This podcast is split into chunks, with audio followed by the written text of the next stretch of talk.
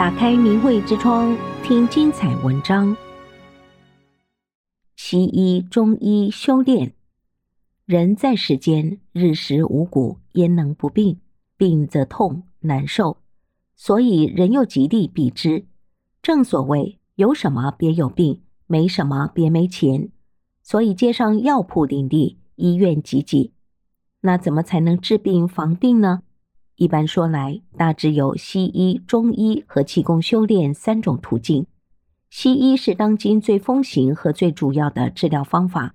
现代西医以人体解剖学为基础，发展出临床的一套理论和治疗技术，打针、吃药、开刀、拍片、化疗等主要治疗方法，讲的是头疼治头，脚疼医脚，局部处理也比较机械，比如发烧就吃退烧药。打退烧针，发炎就吃抗生素，哪儿溃烂癌变了就开刀切掉它。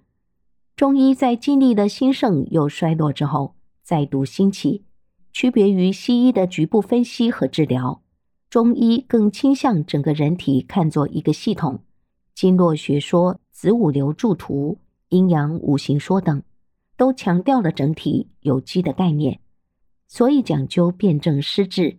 人要与天地外部环境相配合，心情情绪也影响到健康。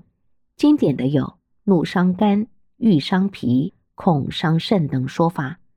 要好病防病，就不仅用药物调理，还要调节改善自身的心情、脾气乃至生活习惯。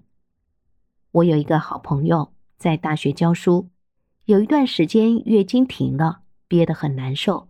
找西医看了多次，都认为是妇科出了问题，开了很多药，吃了也没用。后来有人介绍了一个有名的老中医，老中医看了认为是肠胃纳血不足所致，一剂药下去立刻见效。看似是妇科的毛病，问题居然在肠胃，这正是中医的深刻和高明之处。气功本质是修炼，用了前两招都不行。